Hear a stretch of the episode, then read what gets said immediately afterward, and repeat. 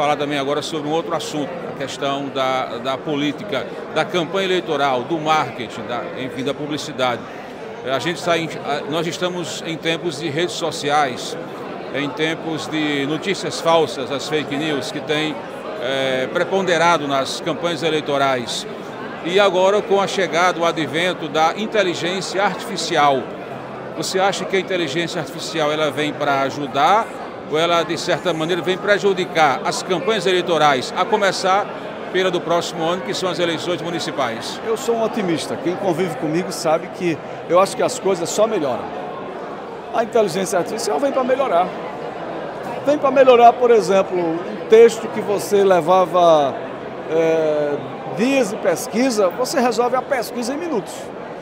Agora, ela vai substituir a arte e a técnica de um redator publicitário? Jamais.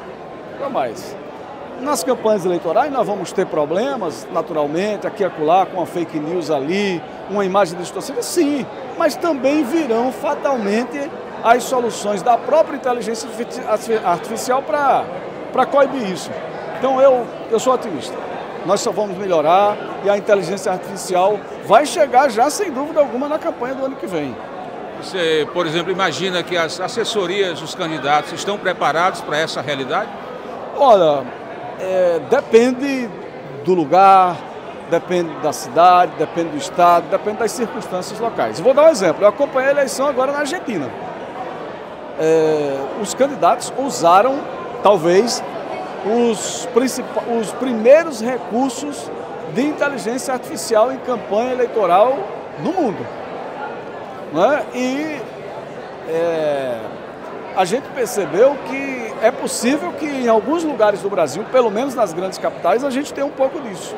Em relação ao uso de imagem, em relação a, a vídeos, em relação à a, a, forma e, de alguns conteúdos. Então eu, eu diria que no Brasil inteiro não, mas em algumas regiões sim, nós já teremos protótipos, experiências na campanha com soluções de inteligência artificial.